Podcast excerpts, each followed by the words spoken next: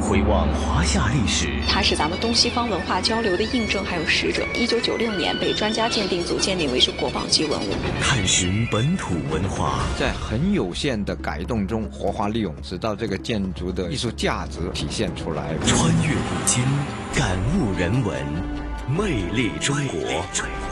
每个星期天中午十二点，香港电台普通话台，让魅力更美丽。我们在听过了中午十二点的新闻简报之后，又开始了这个星期的《魅力中国》的节目时间。我是晨曦，收音机旁以及国际互联网上的所有的海内外的听众朋友们，大家好！欢迎大家继续的贴着 AM 六二一香港电台普通话台，全港唯一的普通话频道。每逢星期天的中午十二点到一点，都会有晨曦为您主持的《魅力中国》。《魅力中国》这个节目啊，由中央人民广播电台和香港电台普通话台联合为大家制作，和大家一起关注内地最新的一些发生的事情，以及当前内地整体的发展的态势。那与此同时，透过环节《香港故事》。同事雨波和嘉宾主持，来自中国旅游出版社的副总编辑一哥陈一年呢，和大家一起呢，啊，走马观花也好，或者是徜徉在繁华的都市之间，又或者呢，走到宁静的郊野，和大家一起重新认识我们的香港，和大家一起饱览香港美丽的田园风光。那今天香港故事将会去到哪里呢？尤其是到了秋季了，那目前呢，在本港方面，疫情也在逐步的放缓，会否到了秋天是大家去郊游的大好时光呢？那稍后就请大家留意今天香港故事的节目内容。好了，节目一开始啊，首先送出的这首歌曲就充满了一种秋意的感觉，为您带来的第一首歌曲是来自李健所唱出的。风吹麦浪，远处蔚蓝天空下涌动着金色的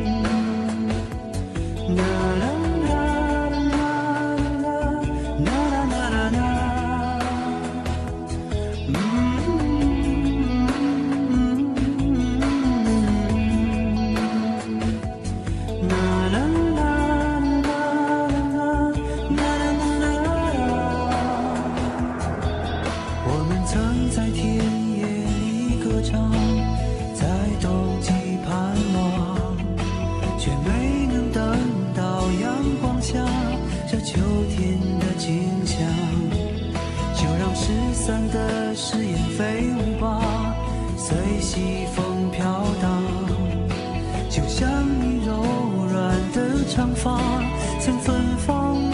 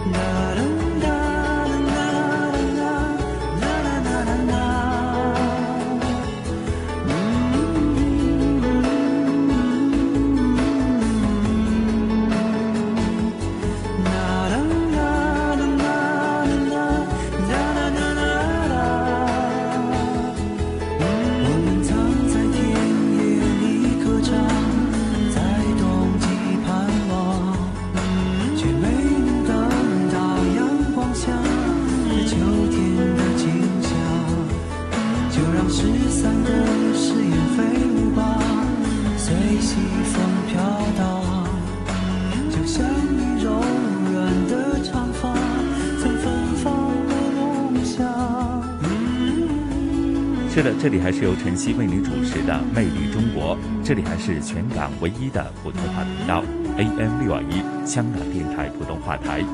接着下来的节目时间是马上进入咱们今天《魅力中国》的前半部分，将会是由央广同行以及节目主持杜伟带给大家一个综合的资讯报道。那其中就有黑暗挡不住梦想，视障青年组建乐队，勇敢的去追逐自己的梦想。虽然先天或意外让他们当中有四个人生活在黑暗当中，但是音乐就像是他们的眼睛，带他们领略了四季的变换，穿越了拥挤的人潮，阅读浩瀚的书海。他们勇敢地追逐梦想，用音乐点亮了自己，与生活达成了和解。因为音乐就是他们的眼睛，让他们看见这个世界。就在他们的眼前，相信他们会在未来遇到属于自己的风景。稍后就让我们一起聆听他们的励志的故事。那另外呢，九月一号呢是迎来了开课日。那在经过了疫情肆虐的武汉，也迎来了新的开始。那无论是大学生还是中小学生，都迎来了一个新的学年、新的开学季。那到底无论是家长、学校还是有关的政府部门，如何做好防疫抗疫的一些相关的工作呢？也稍后请大家关注。那另外呢，在近期啊，在内地还有一个事情值得大家关注的，就是数字人民币呢，不断的被大家提及。那到底数字人民币是怎么一回事呢？它就将如何影响到我们的整体的社会经济，甚至是我们个人的日常的社会生活呢？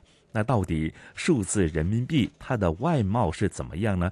又如何带来一些新的转变和改变？那具体或许大家还在问，那这个数字化的人民币什么时候用得上呢？稍后也请大家关注华夏掠影。那另外还是有一些关注的话题值得大家留意的，就是那近期在内地啊，有关于二零二零年中国餐饮业的一个年度报告，又带给大家一个怎样的启示呢？又或者说，在餐饮业的运营过程当中，因应这个新冠肺炎逐步放缓啊，或者是社会经济呢，餐饮业在全面的复苏的过程当中，整体。又值得哪些大家去关注的一些焦点？又或者如何在这个疫情之后呢？人们的这个餐饮的消费又带来哪些转变呢？都是值得大家去关注一下。另外，啊，原来今年是唐山大地震的四十四周年了哈。经过了那场灾难的唐山。凤凰涅槃以后呢，如今呢，一座现代化的都市都已经是从废墟当中崛起了。那时下的唐山人又是如何建设自己的唐山的这个新的都市呢？在建设的过程当中，又有哪些呃，或许是涉及到普通老百姓的一些生活的点滴，又给大家带来怎样的启示呢？稍后呢，杜伟在华夏绿影当中也和大家再度的关注时下发展当中的。经历过灾难的唐山的最新的发展情况。好了，那接着下来，咱们就事不宜迟，马上聆听这一期的华夏掠影。华夏掠影，华夏掠影。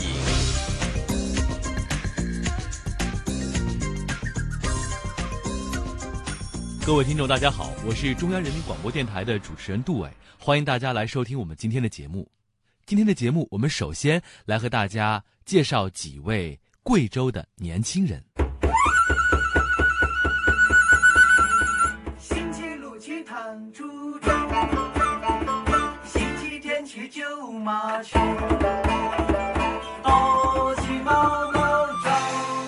这首是折耳根乐队今年年初创作的原创歌曲，《弹珠珠捉麻雀躲猫猫》。这些属于童年的记忆，在音符的碰撞下，用方言唱出了快乐的回忆。乐队的发起人鼓手陈昌海和主唱杨志都是视力障碍者。陈昌海可以近距离的看到颜色，而杨志则是全盲。八岁多时，一次意外导致视神经萎缩，让杨志的世界里只剩下黑色。身边一起玩耍谈心的朋友也越来越少。听音乐成为了失明少年的主要娱乐方式。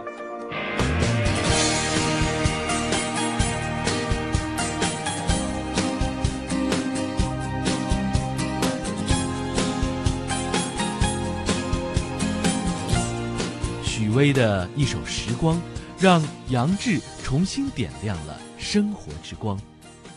折耳根乐队主唱杨志，我听到那个前奏响起的时候，我脑海中就自己幻想的那个自己背着把吉他在城市里面穿梭的那种场景。其实那个时候我我还没有见过吉他是长什么样的，就想着说我一定要学吉他。带着音乐梦想振作起来的杨志进入盲校，开始了新的生活，并且学起了吉他。折耳根乐队主唱杨志，比如说啊、这样子我们称之为一个和弦哈，手指没有打开的时候转换和弦特别慢，请人去买那个吉他的那个书籍过来，然后请那个有看得见的时候请人帮忙读，大概学完一首歌下来，就花了两三个月的时间。这是如此不可思议的光。盲校毕业后，杨志到贵州一家职业学院学习推拿按摩，在那里他认识了同样热爱音乐的陈昌海。从学习到工作，他们始终对音乐有着执着的热爱。工作之余，他们会相约走上街头，用音乐传达内心的声音。我多想看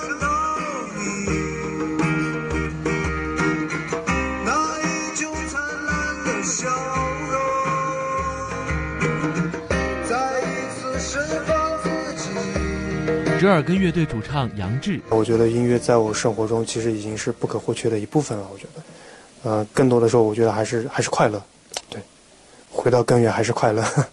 折耳根乐队鼓手陈昌海。我们白天呢也在拼命的在工作，在赚赚钱，晚上呢，呃也加班在搞音乐，坚持梦想。在坚持梦想的道路上，他们又遇到了同样有视力障碍但热爱音乐的吹奏手杨林、键盘手陈克星和一位视力健康的外卖小哥彭万海。就这样，一支以盲人为主的特殊乐队组建起来了。他们还给这支乐队取了一个名字，叫折耳根。折耳根乐队键盘手陈克星，它的那个根就是能吃的，我们基本上贵州人吃的都是在土里面的，它也是就是没见着光，那么就是表现的，我觉得和我们盲人是一样的，就是生活在黑暗里，我们一定要把根一步一步的扎深，然后慢慢的唱出贵阳，唱出贵州，然后唱唱到全国。大家好，我们是最耳根乐队，我们是唱歌的孩子，唱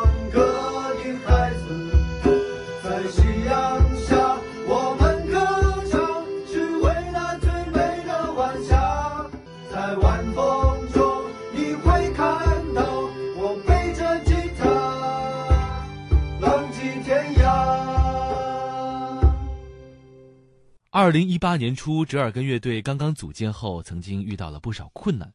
乐队成员不稳定，有人加入，也有人离开，排练时间和地点没有办法固定下来，等等。不过，他们一直坚持着最初成立乐队时的信念，要像折耳根一样，在黑暗的土壤里向下把根扎得更深。即使没有舞台，没有观众，也要追逐音乐之梦。折耳根乐队成立之初只有四个人。三位盲人按摩师和一个外卖小哥，由于工作地点和时间都不固定，所以他们只能选择在晚上十一点之后进行排练。在那个时候没有排练场地，视力健康的外卖小哥彭万海就去接上其他的乐队成员，到他们平时工作的按摩店腾出一个小小的空间来排练。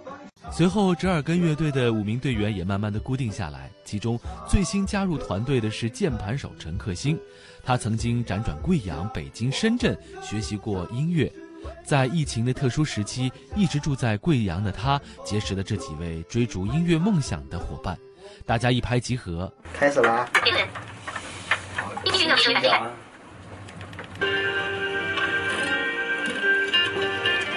哎，前面就你们两个，两把吉他，然后我我铺那个弦弦乐。预备，走走。每次排练新歌，乐队各有分工，视力有障碍的成员要依靠盲人专用语音读屏软件，一边听歌曲一边把乐器加进其中。有时一首歌要练几十遍，对他们来说记歌词和曲谱有些困难。这时候，视力健康的彭万海就起到了非常关键的作用。陈昌海。像我们彭万海，他就看看得见，在这方面的话，他就要多付出一点，然后对我们帮帮助是很大的。他会给我们练歌词啊，呃，就说像有一些谱我们听不懂的时候，然后可以请他去网上搜来练给我们听，给我们说。折耳根乐队吉他手彭万海，我接触之后，然后就发现他们很多东西不像我们想的那样，你感觉他们这种是做不了的。但是他们能做，然后为自己喜欢的事情这么努力的学音乐，我就很受启发。我觉得他们真的很厉害。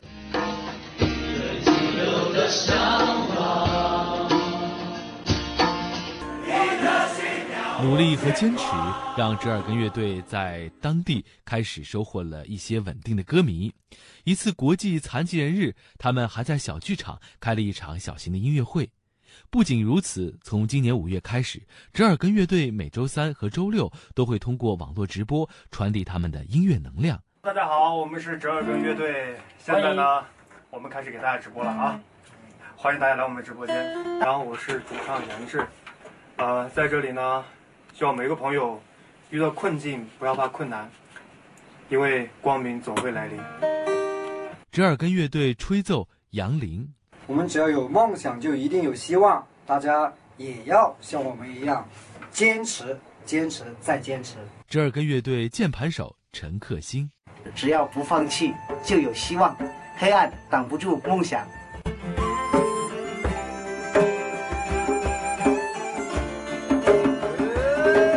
我们的时光是无忧的时光，精彩的年月。不会被什么改写？放纵的小雨时常回荡在我们耳旁，那些路上的脚印永远不会。听着折耳根乐队的演绎，打动我们的不仅仅是旋律，更是他们对音乐的追求，对梦想的坚持。前不久，他们收到了贵州省残联的邀请，要举办一场义演，给同样有着视力障碍的朋友们送去力量和温暖。最近一段时间，他们正在忙着排练原创歌曲。为了这次义演，乐队五名成员相约在晚上下班后排练，每次都坚持到凌晨三点多。大家都很用心，因为这是他们今年的第一场演出。折耳根乐队键盘手陈克星。旁人所说的那种上天给你关上一扇门会打开一扇窗啊，其实不是这样的。我觉得那扇窗要让你自己去努力学习和通过你自己的努力，你才能够去撞开那扇窗。当你遇到什么困难的时候，只要你不放弃，惊喜它往往就在你最困难的时候，它都会出现的。鼓手陈昌海，有了音乐，黑暗挡不住梦想的脚步。主唱杨志。在音乐的世界里，我的生活变得多姿多彩。吹奏杨林，音乐是我最长情的伙伴。吉他手彭万海，生活与理想，我想与他们并肩同行。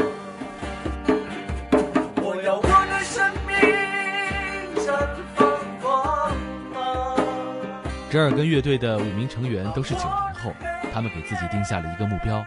想在三年内的时间发行属于乐队的原创专辑，用音乐讲述自己的故事。虽然是先天或意外，让他们中有四个人生活在黑暗里，但是音乐就像是他们的眼睛，带他们领略四季的变换，穿越拥挤的人潮，阅读浩瀚的书海。他们勇敢追梦，用音乐点亮自己，与生活达成和解。因为音乐就是他们的眼睛，让他们看见这世界就在他们的眼前。在这里要向他们说一声真棒，希望他们能够加油。我们也相信未来他们一定会遇到属于自己的风景。华夏掠影，华夏掠影。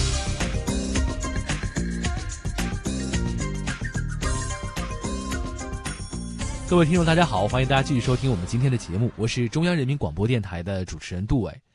中国饭店协会二号发布了二零二零年中国餐饮业年度报告。报告显示，虽然二零二零年餐饮行业遭受疫情严重打击，但我国餐饮行业稳中向好的趋势没有改变。报告认为，未来行业企业应在绿色化、品牌化、数字化、人才培养等方面寻找新发展动能。报告显示，今年一到七月份，受新冠疫情影响，我国餐饮收入为一点八万亿元。中国饭店协会研究院副院长张翔表示，这一数字已经恢复到了去年同期的百分之七十。据目前我们的调查情况来看，我们的复工复产率已经恢复到百分之九十以上了，而且绝大部分已经开业门店营业收入已经恢复到去年的同期水平。有一些餐饮企业表现得非常的突出，比如说广州酒家、老乡鸡这些企业，在这个疫情当中，品牌形象这部分做的是特别突出的。那么通过疫情，他们反而使自己的形象得到了进一步的这个强化和提升。广州酒家上半年它的这个营业收入同比是增长了百分之三十一点七，那么它的速冻产品业务是增长了百分之六十四点四。还有我们的上海杏花楼，它在在线直播的过程当中，十秒它就售出了十三万盒的这个青团。还有我们的杭州知味观，它上半年的电商业务增长了近百分之三十。不可否认的是，疫情期间餐饮行业遭受了很大的打击。报告显示，春节期间餐饮行业开店率只有百分之三十四点九九，同比下降百分之四十六点七二，客流量也下降了近九成。一到七月份，餐饮行业损失额达七千零四十六亿元。但张翔表示，危机来临的时候，整个餐饮行业也在不断的调整结构，进行市场重启，品牌化发展将进一步生根。据我们报告当中调查，我们会发现，受疫情的影响，今年的二月底调研的企业当中，有百分之七十三的企业，它的复工率是在百分之十以下的。但是呢，头部的那种大型的连锁的品牌的这样一些企业，它的复工率要远远高于平均值，超过了百分之六十。那么品牌化对于行业抵御风险，而且增加客户的粘度，以及进行超前的市场布局，这些都是有非常重要的作用。还有一个后续企业一定是会在数字化改造这个领域做出更多的改变。疫情之前，绝大部分的餐饮企业它都是采取堂食的方式在经营。疫情来了之后，那么很多的企业纷纷用外卖，那么还有的企业就是再加上新零售。实际上，现在我们已经形成了一个三角形。的经营结构，这也是一个很大的改变。疫情之下，外卖表现尤其突出，外卖也成为保民生以及很多企业活下去的救命稻草。事实上，据中国饭店协会统计，二零一九年外卖产业规模已经达到六千五百三十五点七亿元，同比增长百分之三十九点三。张翔表示。今年外卖表现强劲，既有疫情这一突发因素的影响，也因为传统餐饮行业面临的成本上升等老问题的存在，这也将推动餐饮企业向小而精方向发展。外卖出现之后，它会引导的餐饮企业向店铺小型化。菜品精致化的方向发展，这样的话就可以打破房租的限制，并且能够提高产值，能够增加我们的边际效益，从而很大程度上能够降低企业的成本。同时呢，伴随着这个技术的发展，还有消费升级啊，外卖产业它正从餐饮行业的线上渠道升级为人们日常生活当中不可缺少的一种消费的场景。除了餐饮之外，现在外卖的配送还囊括了商超、医药，还有鲜花这些的项目，它会形成。一个独特社区经济圈，那么将为我们后面餐饮和新零售业务的发展带来新的时代红利。今年是唐山大地震四十四周年，经历过那场灾难的唐山凤凰涅槃，如今一座现代化的城市从废墟中崛起。唐山大地震震后二十周年，第一批安居工程路北区的社区里，赵桂兰大姐终于解开了困扰她多年的换房烦恼。而惠民园社区的韩荣炼老两口因为搬了新家，告别了垃圾山，开启了新生活。我们下面来为大家讲述搬家的那些事儿。在唐山市路北区机场路街道祥富里社区二零六号楼，我们见到了赵桂兰大姐。面对话筒，一开始她还有些拘谨，聊着聊着，却因为一通电话让她打开了话匣子。喂。您好。喂，你好。我这块是那个房产中介，想问问您，就是之前我看您这个房子登记过，这个房子最近还想卖吗？我们那个现在不想卖了。原来赵大姐腿脚不灵便，总想换个电梯房。祥福里的这套两居室在网上挂出去好几次，却最终因为没有选到合适的房子而一直拖着。没成想，这几年唐山市对老旧小区提升改造，祥富里换了新天地。现在这个房地产中介打过几回电话了？你？哎呀了，那可多了，无数回了。我们小区都改造好了，呃，下水也弄了，这个外装修也弄了，暖气也给我们粉户供暖了，今年更好了，更不逗了，更舍不得了。万一我们要给暖电梯了呢？祥福里社区是唐山大地震震后二十周年第一批安居工程，初建时显得好，却最终抵不过岁月的冲刷。我们改造墙可磨叽了，像我们外边这个放车的这块那草坪可磨叽了。上下水、燃气、热力管网改造，小区道路全面翻新，楼体全面维修，小区绿化提升。二零一八年以来，像赵桂兰一样，唐山市五百二十一个社区，共三十五万户居民，享受到了老旧小区综合提升改造带来的红利，过得越来越舒心。赵桂兰搬家的念头彻底打消了。和赵大姐不同，家住唐山市路南区光明南路惠民园小区的韩荣炼老两口，却是因为九年前的一次搬家，终于过上了舒坦日子。八十八平两室一厅，南北通透，白色为主色调的装饰，还有一只活泼可爱的比熊犬。二零一一年，老两口搬进现在的楼房，和住了三十一年的平房挥手告别，心里却没有一丝的留恋。当时是挨着那个小南湖那块吗？对对对，小南湖的北口，环境都是乱呗，那塌陷那地方，这一个坑，那一个坑。曾经的南湖，因为一百多年的采矿历史，成了当地一块工业疤痕。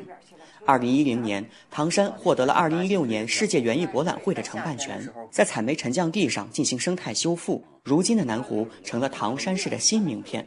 虽然搬了新家，但离着南湖并不远。看着这些巨变，韩荣炼心里的乐呵都体现在了最喜爱的腰鼓上。是腰鼓，我是杨哥。我俩天天玩去，老了吧，我们老有所养，老有所乐，过着舒心了。这两天内地的高校哈刚刚开学，一毛钱能买到什么呢？在开学季的时候，南京航空航天大学的食堂推出了一毛钱一两的米饭，从小细节入手，倡导节约精神。这项举措受到了大学生的欢迎。南京人气最高的大学食堂，非南京航空航天大学的食堂莫属了。午饭时间，记者来到该校食堂，在食堂窗口可以看到一个指示牌，上面写着“从我做起，今天不剩饭，米饭零点一元每盘，也就是一毛钱一两”。这项举措颇受大学生的欢迎。觉得它非常适合就是小饭量的同学，然后也可以让我们做到不浪费。因为我本身米饭本来吃的比较少一点嘛，就是个人习惯。如果米饭比较多的话，会浪费嘛。除了一毛钱米饭以外，餐厅也有多种分量的米饭，售价为六毛、三毛不等，供不同食量的学生选择。餐厅中还循环播放“厉行节约”的语音提示。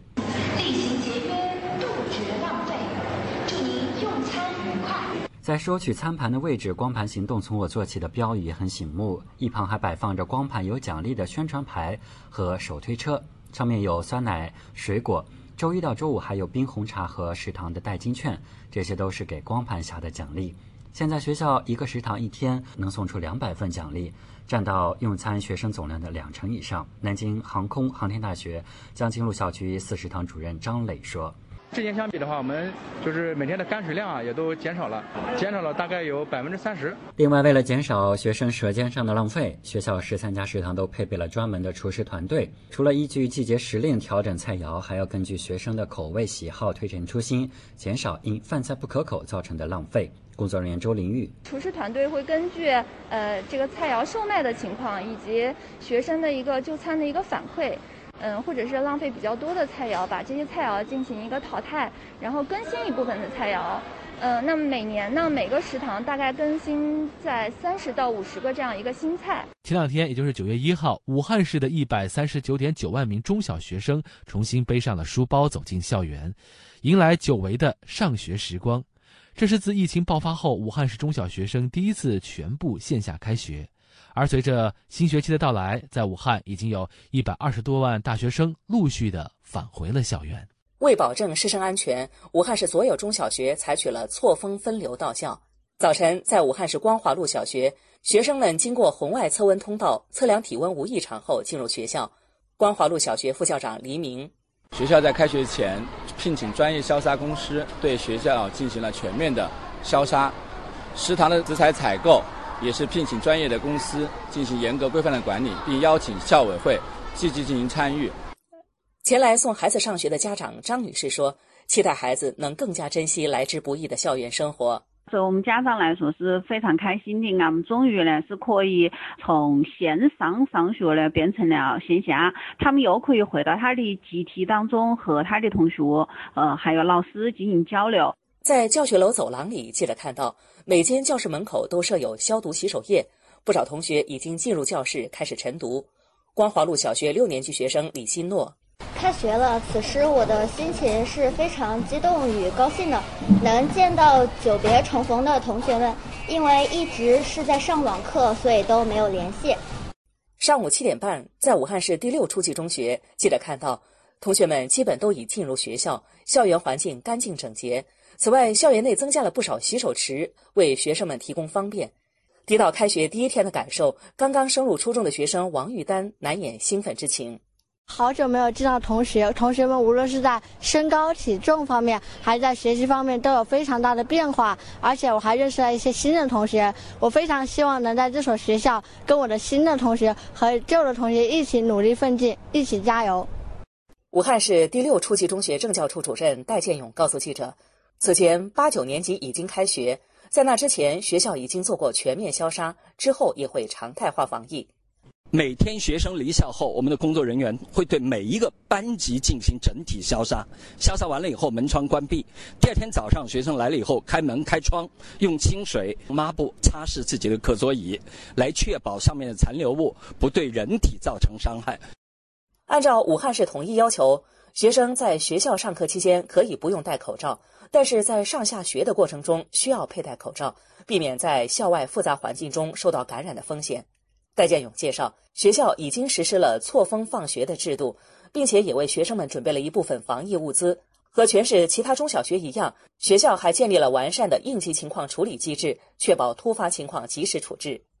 一旦发现学生有一些不适的症状，首先会跟他做测温，通知医院，也要及时的通知家长。对这个孩子所在班的孩子全部移出教室，对他所在的这个班级活动的区域进行全面的消杀。开学第一天，武汉市各中小学也开展了丰富多彩的开学第一课。亲爱的祖国，今天我们为你放声歌唱，明天我们为你撑起脊梁。少年强。亲爱的祖国，今天我们为你放声歌唱，明天我们为你撑起脊梁。在武汉中学，学生们进行了抗疫诗歌朗诵会彩排，致敬抗疫英雄。在武汉市第六初级中学，以“梦想从这里起航”为主题的开学第一课活动举行，鼓励学生放飞梦想，努力学习。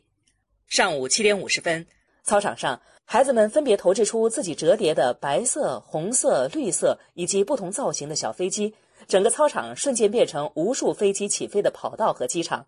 记者捡起其中一些飞机，打开来看，发现上面写着“我们顶峰相见，飞得更高，望得更远”等等有关自己梦想的话语。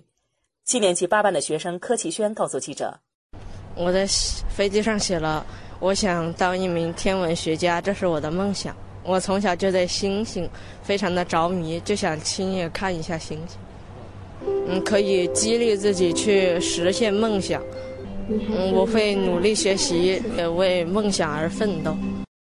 在开学第一课活动现场，学校还邀请到了优秀学生代表、教师代表、家长代表，和同学们交流了学习、理想、信念等话题，并播放了荣获共和国勋章的抗疫英雄钟南山等人勉励学生努力学习的视频。开学伊始，教学安排方面，学校也更加侧重对学生的衔接教育。武汉市光华路小学二年级三班班主任刘婷介绍。我梳理教材中需要学生掌握的重点难点，相应的做出了一些教学复习计划，制作了一些 PPT，尽快的帮孩子们调整这半个学期在家里学习自由散漫的状态，重新适应学校的节奏。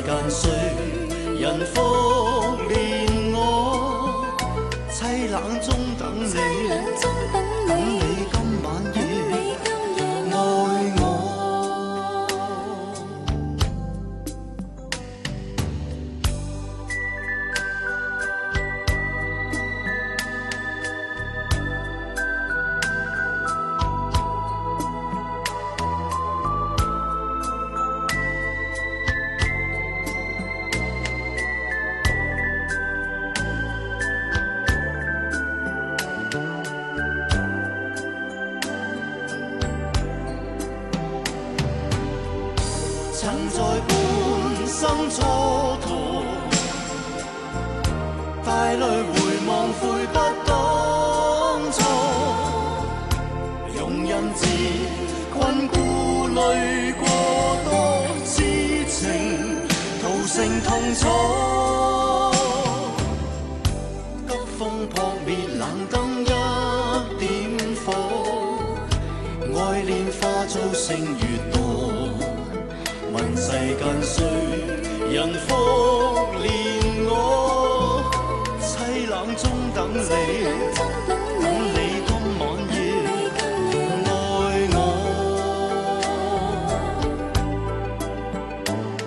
冷中等你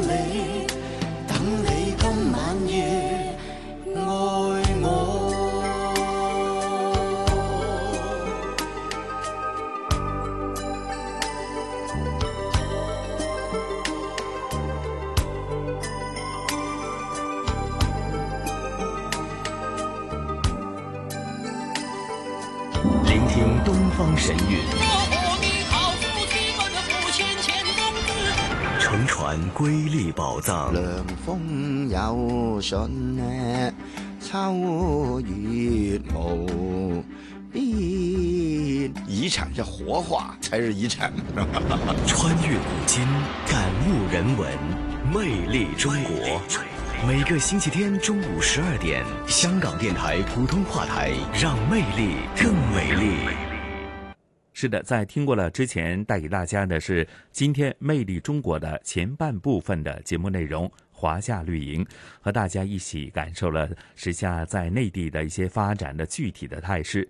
那也送给了大家一首歌曲，那就是或许大家比较少听得到的，或者已经有点淡忘的一首歌曲，当年的一首呃电视连续剧的脍炙人口的歌曲，来自华仔刘德华和吴婉芳所合唱的。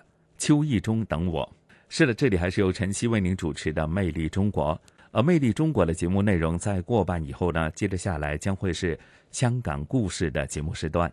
那刚开始的时候呢，就和大家卖了关子，说同事雨波和嘉宾主持一哥，来自中国旅游出版社的副总编辑一哥陈一年呢，今天将会和大家去哪里呢？今天将会去到呢，被誉为是一个。香港后花园的其中一部分，那就是在西贡区域的钓鱼翁郊游径。那其中会经历过有这个五块田、上阳山，另外呢还有钓鱼翁山，到底是怎么一个具体的形态呢？接着下来又会去到布袋澳，那当中也可以感受到一些呃，可能很早就发现的呃一些石碑。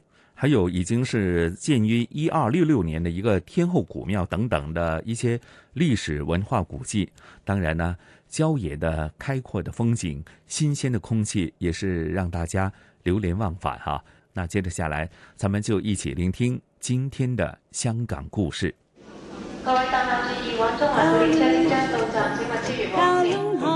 传统现代相映成辉。中西文化共冶一炉，东方之珠，动感之都，香港故事。香港故事。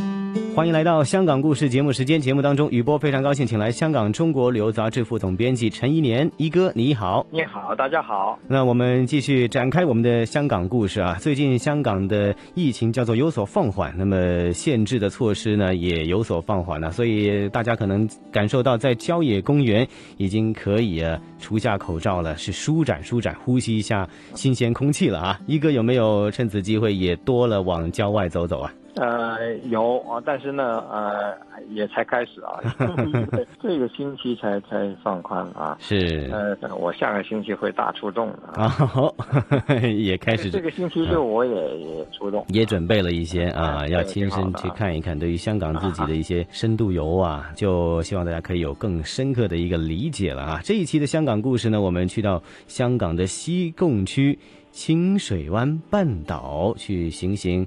钓鱼翁郊游径，呃，我相信啊，到这儿来人也不算太多啊，那非常的偏远，嗯，就是在呃清水湾半岛啊，嗯，这边也是山清水秀，呃，特别的好啊，呃，钓鱼翁郊游径，嗯，相对来说是比较。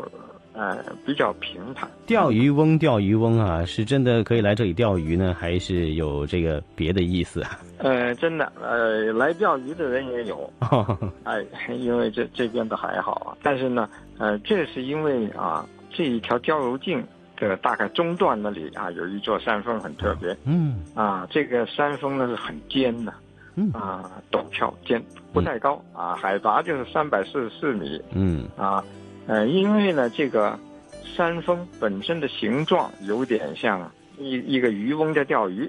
哦，啊，因为这个尖山呢，啊，让人想起啊，就是呃一个老翁，呃戴着尖的笠帽啊，哦，斗笠啊，哎，嗯，哎，还有就蓑衣啊，这样整个组合，哦，就觉得他很像个钓鱼的人啊，啊，还还。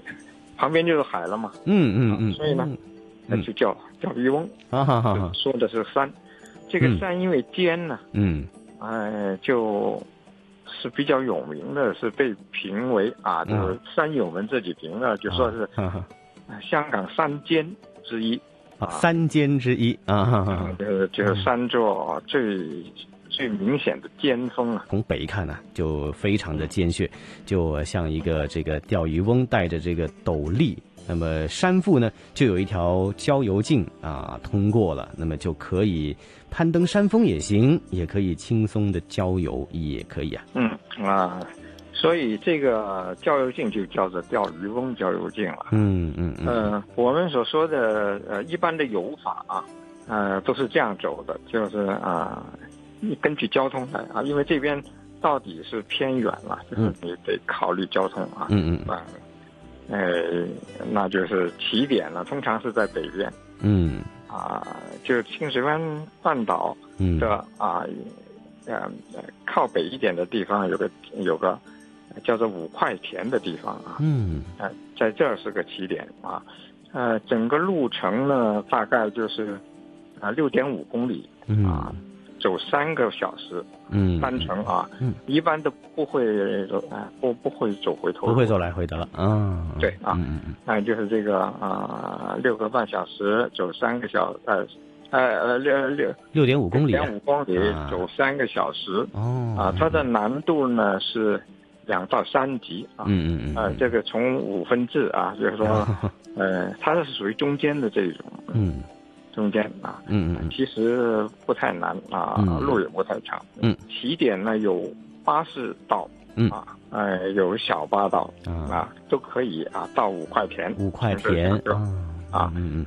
下了车以后呢，就走一些台阶往上。嗯。啊，就大概到了差不多三级部位啊，就开始了这个钓鱼翁的郊游径。嗯。啊，这条郊游径呢，它大致上是在山脊和山腰走的啊。嗯。呃，不太陡啊，呃，也，呃。呃，也挺平的了，就因为都都有路啊。嗯嗯。哎，呃，在山脊当然好了，看到哇，两边的风光都很好。嗯。哎，这样的走法啊，你右方啊就是将军澳的新市镇啊。嗯。啊，呃，左方。啊，也就是东方那边啊，嗯，就是大海了啊，整个清水湾，嗯，都在眼下啊，嗯嗯嗯，另外还有的还有不少的岛屿，这些岛屿都很有名的，像果洲群岛，哦，火石洲啊，哇，这些都是这这些是火成岩的岛啊，就是呃火山留下来的火山岩，嗯嗯嗯，有六六角石柱的这种。岩石，好，嗯，哎，这个你当然它很远了，你这这么远，你看的也看不到它一根根的石柱，是是是，只能远眺一下啊。但是这里的海是是美的啊啊！讲一讲啊，就是一个是五块钱开始，嗯。啊，就到上阳山，嗯，然后到下阳山，嗯，然后到庙仔墩，嗯。啊，就到了这个钓鱼翁了，嗯嗯，这钓鱼翁你可以上山，也可以不上山，嗯啊。其实啊，整条路啊，就这里艰难一点，就是你要上山呢，就就比较崎岖了啊。嗯嗯。虽然不太高，在三百来米，啊，但是呢，在在不是平，你知道它是陡的。嗯。然后过了钓鱼翁，就到田下山了。在田下山呢，你上田下山主要就是看布袋澳。嗯嗯。啊，布袋澳呢，就是差不多，你把它看成是这一条路线的终点了。布袋澳呢。实际上是一个海湾啊，一个圆的像个球，嗯，一个一个呃小海湾，嗯，有一个出口啊，那就你你感觉呢，它就像一个布袋啊，嗯，那个出口处呢小小的啊，就收收紧了一个瓶颈啊，啊，这就好像是这个布袋用绳子把它勒紧，嗯嗯，这样的一种感觉，所以看起来很好看，哎，啊嗯嗯呃，很多人上。田下山就是为了看布达奥，当然也看别的了。嗯嗯嗯，我像啊南边的东龙洲啊也是好的。对，而且在这儿呢，哎，你看日出日落都是好地方。哦，嗯。通常啊拍照的人就喜欢是天不亮来。哦，嗯嗯嗯，就是以布袋澳和清水湾为前景。拍这个日出的云霞啊，日出是那个方向啊，嗯嗯嗯，就站在这个天下山就能拍到啊，就站在天下山这个位置。很多人还是把布袋澳作为终点，但是呢，呃，也很少人说放过另外一个点啊，它不在这条呃郊游径上，嗯，但是呢，离了也没有多少步，啊，就是从这个文字上的终点了，嗯，文字上的终点就是大庙坳。啊，大庙坳在这儿呢，往下走啊，就是向海边走去啊。嗯，那里呢就有个大庙啊，这个就有名了。这个大庙就是香港最古老的一座天后庙，被认为啊香港的第一天后庙啊。哦，为什么叫大庙？就是因为这个了，它地位高。这里还有一块刻石啊，就是也是南宋啊，就是一二七四年的时候刻的。刻的呢是盐务官啊，到这个佛堂门啊，这个盐务官啊带着朋友啊到这里来游览啊，在佛堂门游览啊，就写了他们的经历，还有写这古庙的历史啊，嗯嗯嗯，啊，就是这个庙我去过好几次了啊，呃，比较多的机会就是在这个天后天后诞啊，就是每年的农历三月二十三号啊，嗯。呃，这个天后诞的时候最热闹了，就是平时它它是很清静的，因为太远了嘛。嗯嗯但一到一到那个时候呢，呃，很多码头啊，一些大的码头都有船开到这儿来。嗯。啊，平时不开的一些航线停止的。嗯嗯。呃，就是一一到了这一天啊，或者是呃跟他相连的呃周末嗯，一天啊，嗯，那就呃就怕加班船一艘加一艘这样的开来，嗯嗯嗯，很多人到到这来这拜天后啊，哦，哎，我我我这个热闹劲，我我主要是拍这些，哎哎，这个也是很好，一种人文跟风景的一个 一个结合哈，呃，非常棒。这一次呢，又在呃香港的东边啊，像西贡这个地方呢，又找到一条非常棒的一个游览的路线哈。那么随着这个郊外的活动的这种舒适性呢越来越高，相信大家也会啊有时间呢都能够安排一下啊，探访一下香港这些著名的郊游径，看看风景，也结合着香港故事来认识一下香港的历史了。那么希望大家听过之后都有所收获啊！这一集香港故事非常谢谢一哥为我们大家介绍了钓鱼翁郊游径。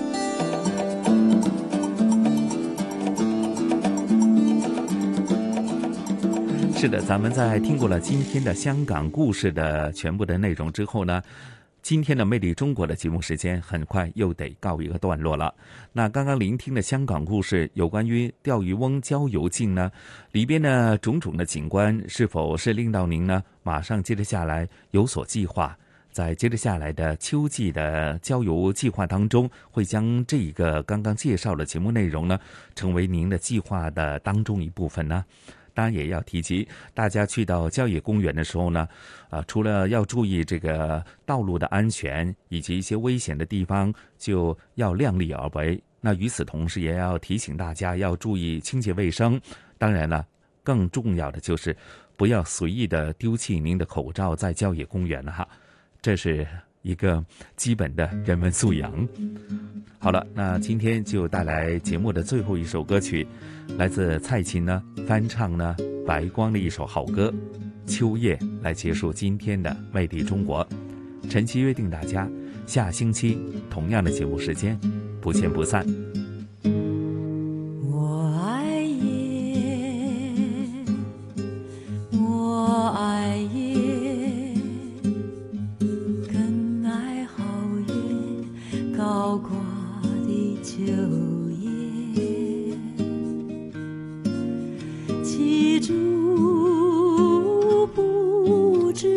的树，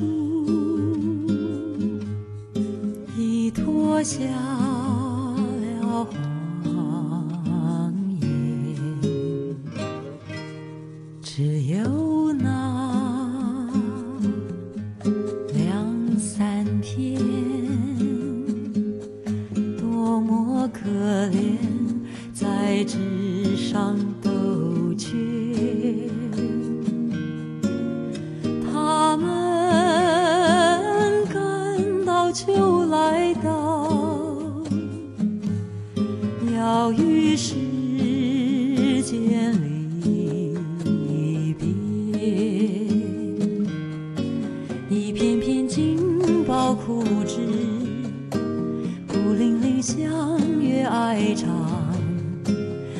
阵阵无情西风，有几片飘落的衣裳，